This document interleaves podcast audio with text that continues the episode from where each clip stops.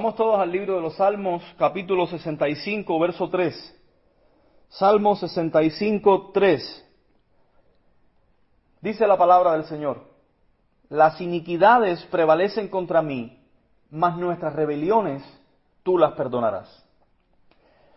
Los salmos han sido uno de los tesoros de la escritura que más han apreciado los creyentes a lo largo de la historia.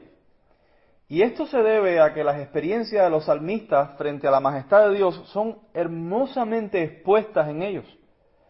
Hay salmos donde el salmista está afligido por diferentes situaciones en las que se encuentra y entonces pide auxilio a Dios en un grito desesperado, pero a la vez cargado de confianza.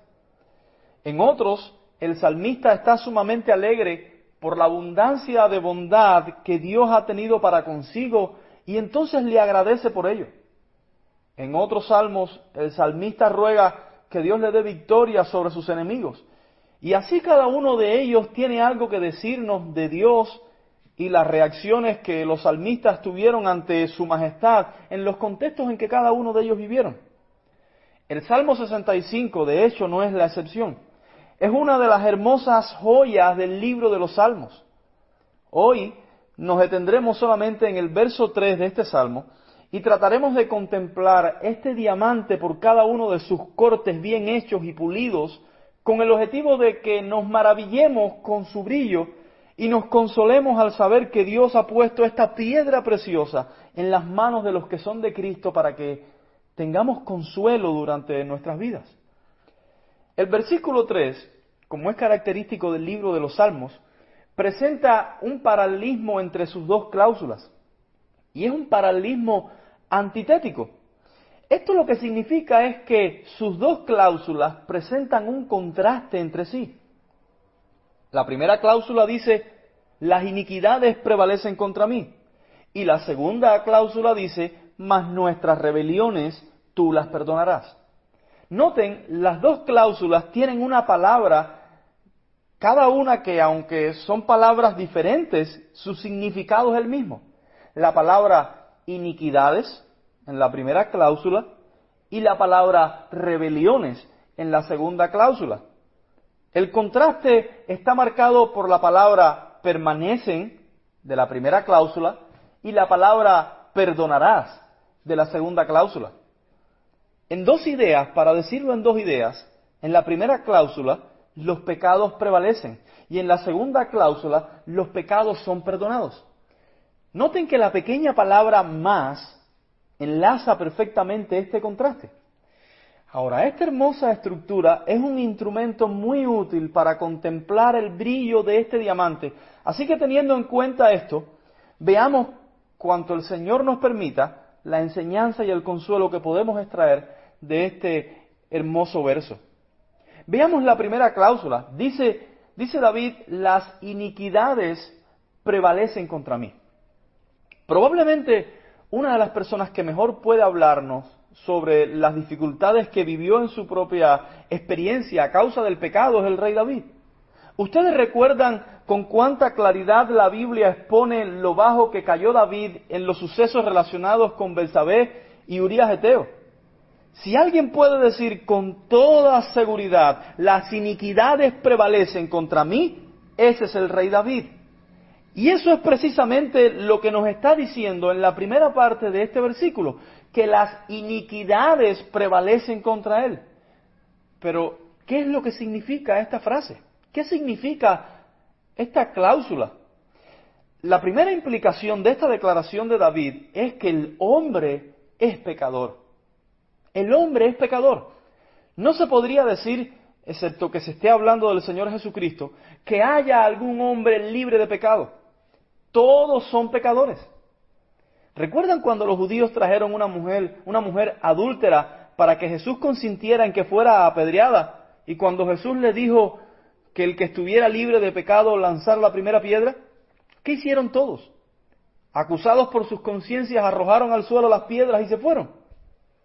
Y eso daba por hecho que ninguno de los hombres está libre de pecado. ¿Os recuerdan, por ejemplo, las palabras del apóstol Pablo en Romanos, que a su vez fueron tomadas de varios salmos? No hay justo ni aún uno. No hay quien entienda. No hay quien busque a Dios. Todos se desviaron. A una se hicieron inútiles. No hay quien haga lo bueno. No hay ni siquiera uno. ¿Qué nos dice Pablo con palabras muy claras? Que todos y cada uno de los seres humanos que han vivido, viven y vivirán, están corrompidos a causa del pecado. David está completamente de acuerdo con esto. Y no porque como un teórico haya disertado sobre el comportamiento sociológico del ser humano, sino porque lo ha comprobado en su propia vida. Él dice, las iniquidades prevalecen contra mí. Ahora bien, debemos darnos cuenta que David no está hablando en este salmo de hombres impíos que aborrecen a Dios. Él está hablando de sí mismo. Un hombre que amaba a Dios, un hombre escogido por Dios y puesto sobre la nación de Israel. Un hombre de quien Dios dio testimonio diciendo que el corazón de David era conforme al corazón suyo. Yo no sé si se puede hacer un halago mayor a un ser humano común y corriente que el que Dios mismo diga de él que tiene un corazón conforme al suyo. Aún así, este David dice que las iniquidades prevalecen contra él. Voy a decirlo de la manera más sencilla que puedo. El pecado permanece también en los que han sido salvos y viven sobre esta tierra. Ninguno de los que hemos creído en Cristo como nuestro único y suficiente Salvador estamos exentos de pecado. A la presencia del pecado en los cristianos se le ha llamado en el lenguaje teológico el pecado remanente el pecado que permanece. Cuando David dice que las iniquidades prevalecen contra él, da por hecho que el pecado está en él. Díganme, hermanos, ¿quién se puede escapar de esta plaga? Piensen en los hombres más eminentes e intelectuales de toda la historia. Había en ellos pecado. O piensen en los gobernantes más grandes que conquistaron reinos y construyeron imperios había pecado en ellos. Piensen si quieren en aquellos que más se han dedicado a la sabiduría y a la meditación, aquellos que huyendo del mundo se aislaron en lo profundo de los monasterios para no mezclarse con las cosas pecaminosas. Había pecado en ellos. Piensen en los cristianos más santos de todos los tiempos, en el creyente más piadoso. Había en ellos pecado ni los más santos se han librado de esta contaminación. Mientras estemos con los pies en este mundo, el pecado permanecerá en nosotros. El eminente John Wesley creía que el cristiano podía alcanzar una especie de perfección en este mundo, pero erraba en eso. Él mismo, siendo honesto, podría decirnos si alguna vez el pecado remanente le abandonó o si le acompañó durante todo su peregrinar por este mundo. Noten además que la manera en la que David se expresa denota una batalla entre él y su pecado. Él dice, las iniquidades prevalecen contra mí. Noten que su pecado se le opone constantemente. Él no se refiere a esta realidad como si el pecado remanente fuera un objeto guardado en el fondo de un baúl, que está ahí, pero no afecta en nada ni da que hacer. Él se refiere al pecado remanente como un elemento activo que presenta constantemente una oposición a las cosas nobles, a la piedad y a la vida que honra a Dios. Este pecado en el creyente se opone al deseo del espíritu. Pablo en Gálatas lo dice de esta manera, porque el deseo de la carne es contra el espíritu no estoy exagerando cuando digo que los hombres no han presenciado una guerra más recia que aquella que los salvos experimentan dentro de ellos mismos. Consideren que el pecado en el hombre es el causante de las guerras entre, entre los hombres y las naciones. Consideren que el pecado es quien ha llevado al hombre al estado de miseria en el que se encuentra. Consideren que este grande mal al que la Biblia llama pecado es la peor plaga que la humanidad ha vivido.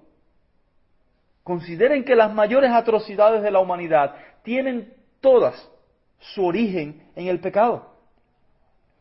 Consideren que las obras más aborrecibles y aberrantes llevadas, a cabo por los seres humanos se originan en el pecado. Ahora, consideren si la guerra interna entre el pecado remanente y el hombre redimido es recia. Que ese pecado, que es la causa de tantos males, está arraigado en el hombre redimido que camina sobre este mundo. Esta realidad del pecado remanente ha sido la causa de muchos desánimos en el pueblo de Dios. Los santos viendo que después de que Dios ha manifestado a favor de ellos tanta bondad al entregar a su Hijo unigénito como expiación, se deprimen con frecuencia viendo que ellos mismos no le honran como decían hacerlo. Incluso encuentran que sus propios deseos de honrar a Dios no son todo lo puro e intensos que deberían ser. Se dan cuenta de que la obediencia que ofrecen a Dios no es perfecta. Miran y ven el pecado en ellos. Ese pecado que fue la razón por la que Cristo tuvo que redimir a su pueblo. Y entonces se dicen, ¿cómo es posible que habiéndome Dios amado tanto y habiendo entregado a mi Salvador por mí, yo aún peque. Y no es una pregunta intelectual. Los creyentes saben sobre el pecado remanente. Es más bien una pregunta afectiva, una pregunta que hace que ellos cuestionen incluso si son salvos o no. Intelectualmente ellos dirían que aún pecan porque hay pecado en ellos. Sin embargo, orientan la pregunta en una dirección más íntima, diría yo. ¿Cómo es posible que no logre deshacerme de este pecado que llevó a mi Cristo a la cruz? Entonces se desanima el cristiano y puede verse envuelto hasta en ciertos estados de depresión. Es necesario que el pecado remanente en nosotros cause tristeza. Es necesario que la imperfección de nuestra obediencia nos entristezca es necesario que nos lamentemos por no vivir completamente para la gloria de Dios. Porque si estas cosas no nos causaran tristeza, más bien evidenciaría que permanecemos en un estado de perdición. Todo cristiano debe saber esto, que esta batalla entre el pecado y Él es una marca indispensable e indiscutible de que se ha obrado en Él la salvación. Déjenme decirlo de otra manera. La razón por la que ahora encuentras que existe una batalla en tu interior, una parte quiere obedecer a Dios y otra parte desobedecerlo, es porque ahora el pecado no reina en tu vida. Cristo es el rey de tu vida. Antes no tenías esta lucha porque el pecado reinaba libremente en ti sin que nada se le opusiera. Pero cuando fuiste sacado de las tinieblas a la luz de Cristo, el dominio del pecado fue destruido y aunque todavía permanece ahí, ahora reina Cristo. Esa es la causa de la oposición en tu interior. Si fueras un hombre muerto en tus delitos y pecados, si fueras perdido, si fueras esclavo del pecado, no vivirías esta lucha interior entre obedecer a Dios y desobedecerle. Así que esta lucha sirve a los hombres como un consuelo y una señal de que la gracia de Dios ha sido derramada en ellos. Noten también que cuando David nos dice que las iniquidades prevalecen contra él, nos deja ver que en ocasiones él pierde batalla frente al pecado. El caso de Belsabé es probablemente el ejemplo, más, el ejemplo más clásico para referirnos a esto. Y nosotros debemos tener en cuenta esto. Los cristianos no solo tienen un remanente de pecado en ellos que se le opone constantemente, sino que también este pecado les vence en ocasiones. ¿Cuántos de los que me escuchan han caído en pecados horrendos? ¿Cuántos han estado en una batalla contra su propio pecado y éste los ha vencido tirándolos al suelo? Eso mismo es lo que dice David. Y es causa de su tristeza y debe ser la nuestra. Pero yo no encuentro, hermanos, que haya algo de lo que haga donde el pecado no se asome. En todo lo, que hago el pecado asoma sus narices. Las obras más nobles que hacemos no se libran de esta contaminación. Cuando creo que me adentré lo suficiente en el bosque de la piedad y me alejé lo suficiente de la contaminación del pecado, sin embargo, lo encuentro asomando su rostro detrás de cada árbol de ese bosque esperando a que yo ejecute la más mínima acción o tenga el más noble pensamiento o diga la más piadosa palabra para entonces meter su mano y poner su huella sobre ellos. Este pecado permanece durante toda nuestra vida en la tierra. Lo llevamos a todos los lugares, incluso a la iglesia y a nuestra cámara privada de oración. Allí también nos acompaña. Incluso se sujeta fuertemente a la más íntima oración que le vamos a Dios, de tal manera que si Dios no considerara la mediación de Cristo a favor nuestro, ninguna de nuestras oraciones sería respondida. Bendito sea Cristo. Vuelve y cerciórate para que veas cómo el pecado se presenta como orgullo en muchas de tus nobles oraciones. Como muchas de ellas buscan primeramente tu propio bien y no la gloria de Dios. Y es tan perverso el pecado que se presenta como algo justificable y digno. Tuerce la escritura y te lanza su torpe interpretación para tratar de convencerte de que vas bien. El pecado trata de que encuentres consuelo en el hecho de que todos los hombres son pecadores. Incluso la bendita doctrina de la justificación que tanto consuelo ha dado a los creyentes es torcida por el pecado para brindarte una vana esperanza e instarte a seguir pecando. Vuelve y cerciórate a ver si no buscas gloria en aquellas cosas que dice que haces para la gloria de Dios. Dime si no te impulsa a conservar tus propias opiniones por encima de lo que enseña la Biblia cuando ésta se para frente a ti y cuestiona tu vida. Eso hace el pecado. Dime, ¿no te dice que amar a tu prójimo como a ti mismo no significa que debas hacerlo literalmente? Dime si el pecado no te dice que el cristiano no debe ser tan radical. Dime si el pecado no hace que te molestes cuando la predicación de la escritura te restriega en la cara que esa conducta que amas es pecaminosa. Dime si no te dice el pecado que el pastor es un extremista. Dime si no te hace preferir las partes de la escritura donde se alaba aquello que haces bien y te hace dejar de lado aquellas partes que te exponen. Podría ponerte otros muchos ejemplos, pero a cualquier corazón sincero estos ejemplos le bastarán para coincidir con lo que estoy diciendo, sobre todo porque lo han vivido y lo viven aún. Ahora bien, David continúa y nos presenta la segunda cláusula del verso. Bendita esta palabra con la que empieza la segunda cláusula. Nuestra versión dice más. Sin embargo, también significa pero. Y es la palabra que vincula el contraste entre lo que ya dijo y lo que va a decir ahora. Tan pronto David dice esta palabra, ya sabemos que lo que sigue es sumamente esperanzador y destruye cualquier desesperanza que la cláusula anterior pueda haber dejado. Cuando miramos la cláusula primera, los pecados prevalecen contra mí. Oh, eso puede desanimarnos. Saber que aún siendo redimidos todavía el pecado habita en nosotros puede desanimarnos. Pero esta segunda cláusula dice, mas nuestras rebeliones tú las perdonarás. Y nos hace mirar ahora a lo alto, nos hace mirar al trono, nos hace mirar a la cruz de Cristo. Esta es la segunda cláusula. Miren hermanos y amigos que me escuchan, cristianos y no cristianos, los que no creen en Cristo podrían hacernos una pregunta sincera después de haber dicho todo lo anterior. Ellos podrían decirnos, si el pecado permanece tanto en los cristianos como en los no cristianos, ¿de qué sirve entonces ser cristiano? Nuestros pecados prevalecen contra nosotros en nuestra experiencia diaria pero no prevalecen contra nosotros en el tribunal de la justicia de Dios. Un cristiano puede decir con toda seguridad algo que no puede decir un no cristiano. Las iniquidades prevalecen contra mí. Sí, eso es completamente cierto.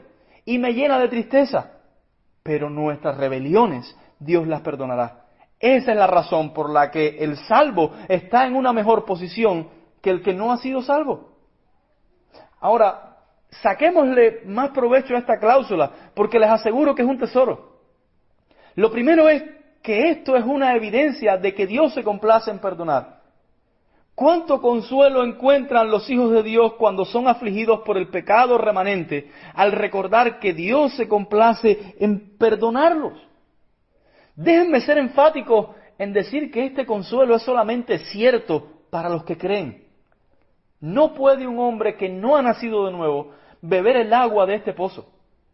Ninguno de cuantos han sido salvos va al infierno a causa del pecado remanente en él, porque nuestro Señor Jesucristo pagó completamente la sentencia de cada uno de sus hermanos.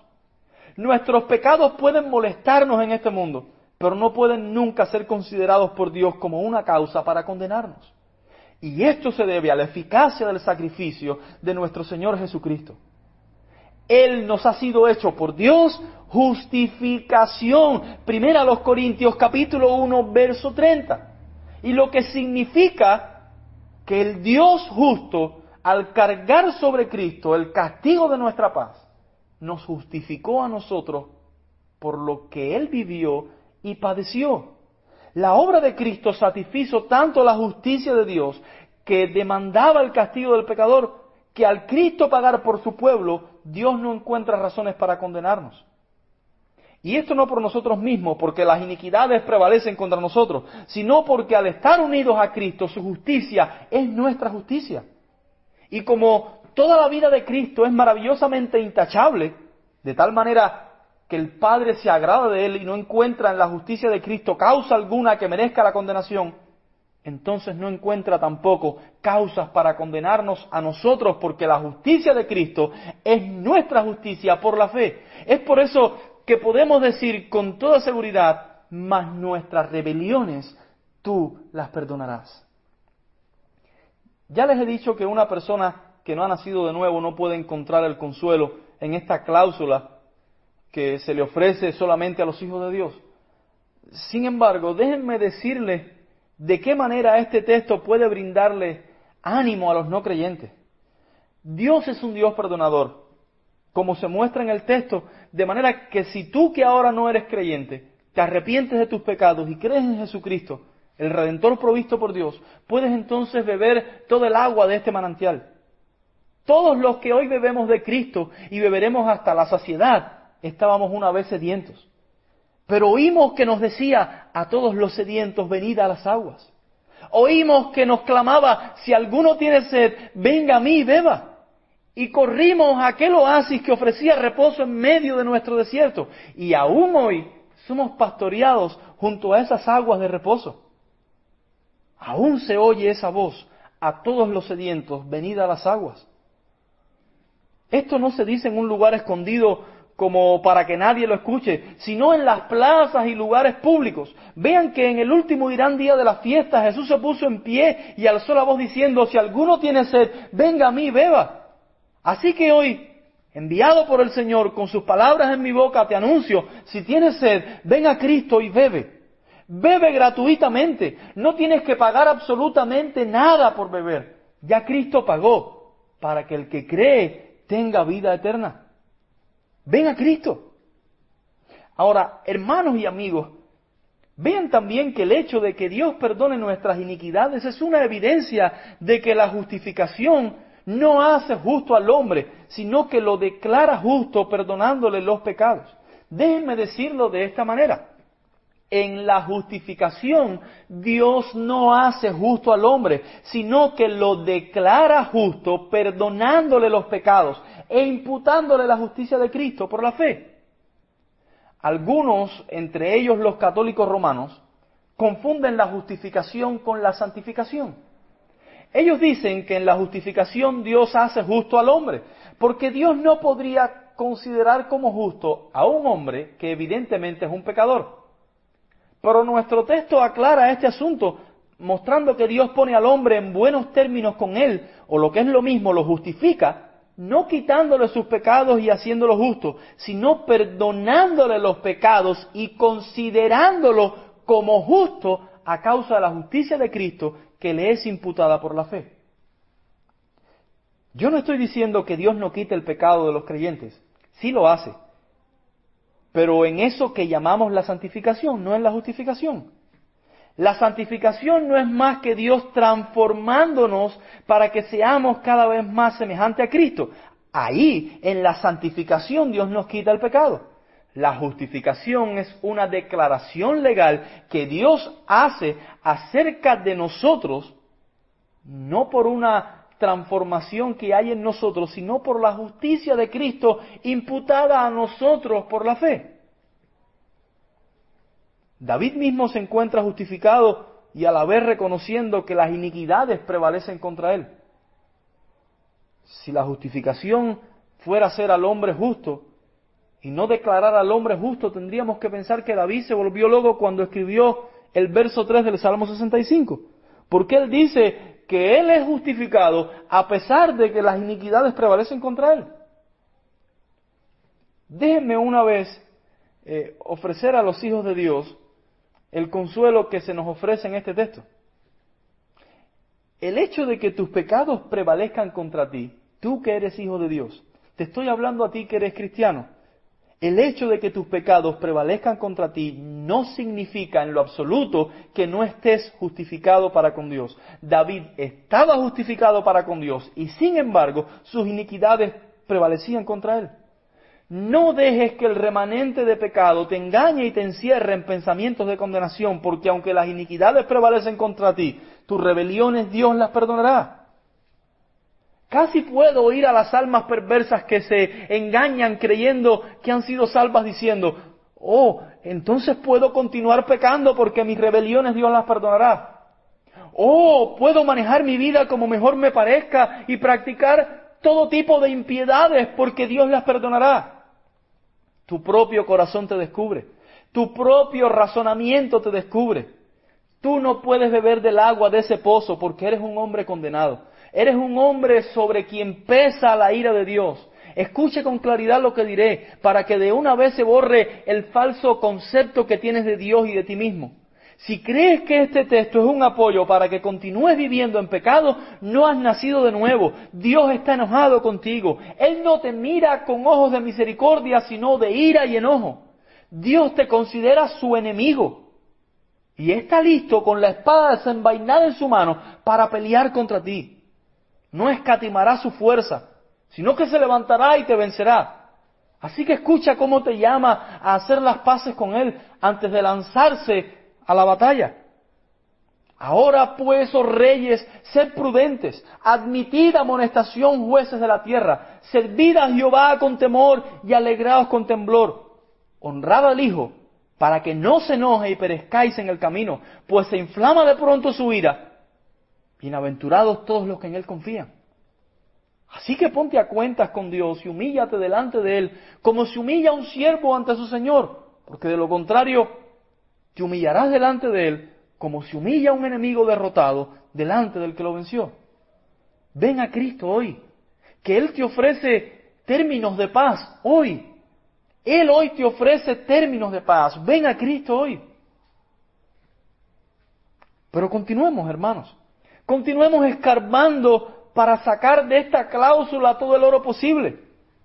Cuando David nos dice que a pesar de que las iniquidades prevalecen contra él, Dios las perdonará, nos muestra tajantemente que la justificación es completamente gratuita. No podría ser de otra manera porque de lo contrario David no pudiera decir que él es perdonado aun cuando el pecado permanece en él. Pero sin que tenga que pagar un precio, es perdonado.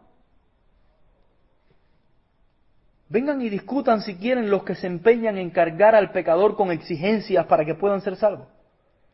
Discutan si quieren los que dicen que los hombres son justificados por la fe más las obras.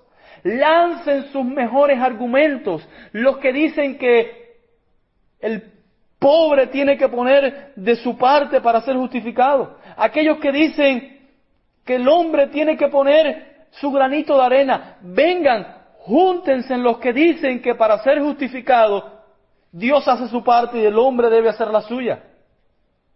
David le cierra la boca y destruye todos sus argumentos diciéndole, el pecado aún está en mí, sin embargo soy perdonado.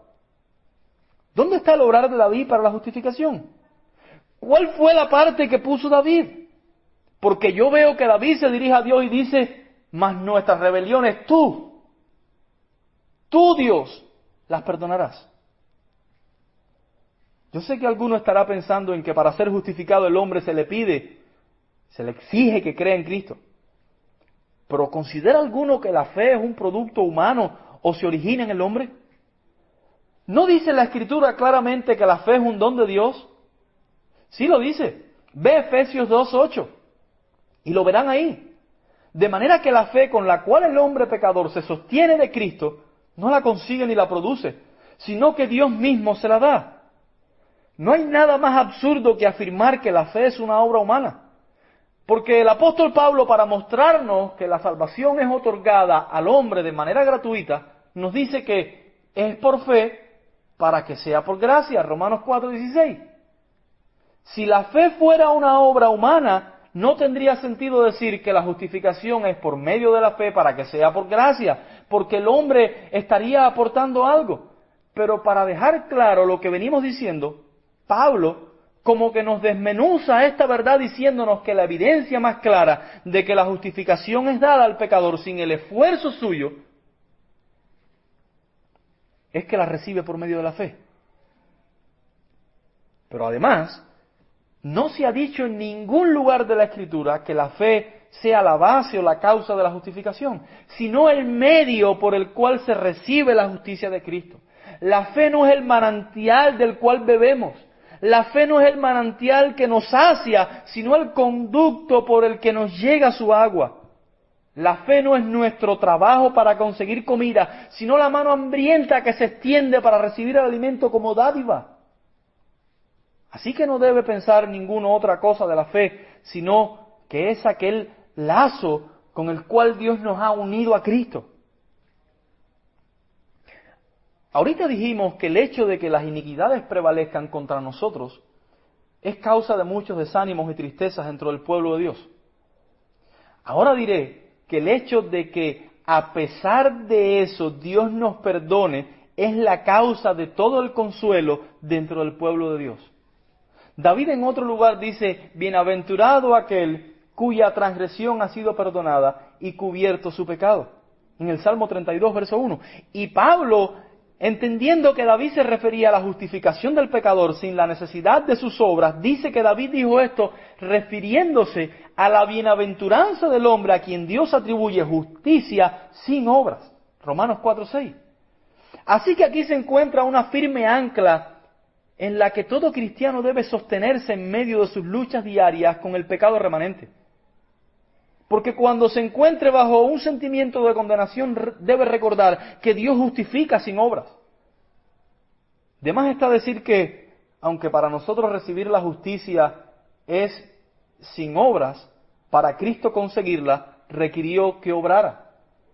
¿Cómo nos iba a dar gratuitamente lo que tan alto precio costaba si él mismo no lo pagaba? Quizás es aquí donde se confunden los que piensan que las obras son necesarias para la justificación, porque ciertamente fue necesaria la obediencia de Cristo para que consiguiera la justificación, pero no es necesaria nuestra obediencia para que nosotros la recibamos. Habiendo pagado Él todo, ¿qué más debemos pagar nosotros? Así que fíjense bien los salvos en estas verdades, porque harán flotar su fe en las más crudas tormentas. Grábenlas bien en sus mentes y corazones porque no digo que tendrán que volver a ellas una y otra vez, sino que tendrán que vivir parados sobre ellas constantemente. Cristo pagó todo el precio de nuestro rescate para que nosotros recibiéramos gratuitamente por medio de la fe la justificación. ¿Cuánto sentido tiene que vengamos a Dios cuando pecamos? Esos momentos donde se vuelve especialmente evidente que las iniquidades prevalecen contra nosotros. Allí recordaremos, recordaremos que nuestras rebeliones Dios las perdona gratuitamente porque Cristo pagó la deuda. Qué oportuno es que el Señor nos haya dicho que nos acerquemos al Padre y le digamos, perdona nuestras deudas como también nosotros perdonamos a nuestros deudores. Porque, ¿qué sentido tendría orar de esta manera si Dios no nos perdonara? ¿Con qué obras tiene que presentarse el hombre delante de Dios para que Dios le perdone? ¿Cuál es la obra con la que Jesús dice que el hombre debe rogar a Dios el perdón? No menciona ninguna obra.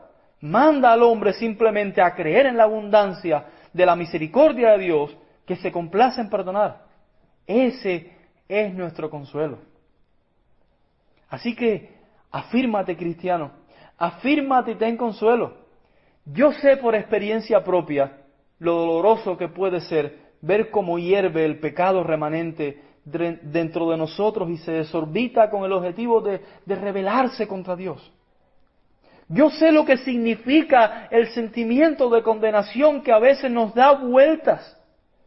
Yo sé lo que significa cuestionarse seriamente si somos cristianos o no, porque creemos que un cristiano no encuentra en sí tanta oposición a Dios. Pero recuerden a David, a Belsabé y a Urias. Recuerden aquel suceso. Recuerden cómo David fue llamado un hombre conforme al corazón de Dios. Recuerden cómo ora a Dios en su canto de confianza, pero también para consuelo nuestro. Las iniquidades prevalecen contra mí. Sí, es cierto. Mas nuestras rebeliones, tú, Dios, las perdonarás. Amén.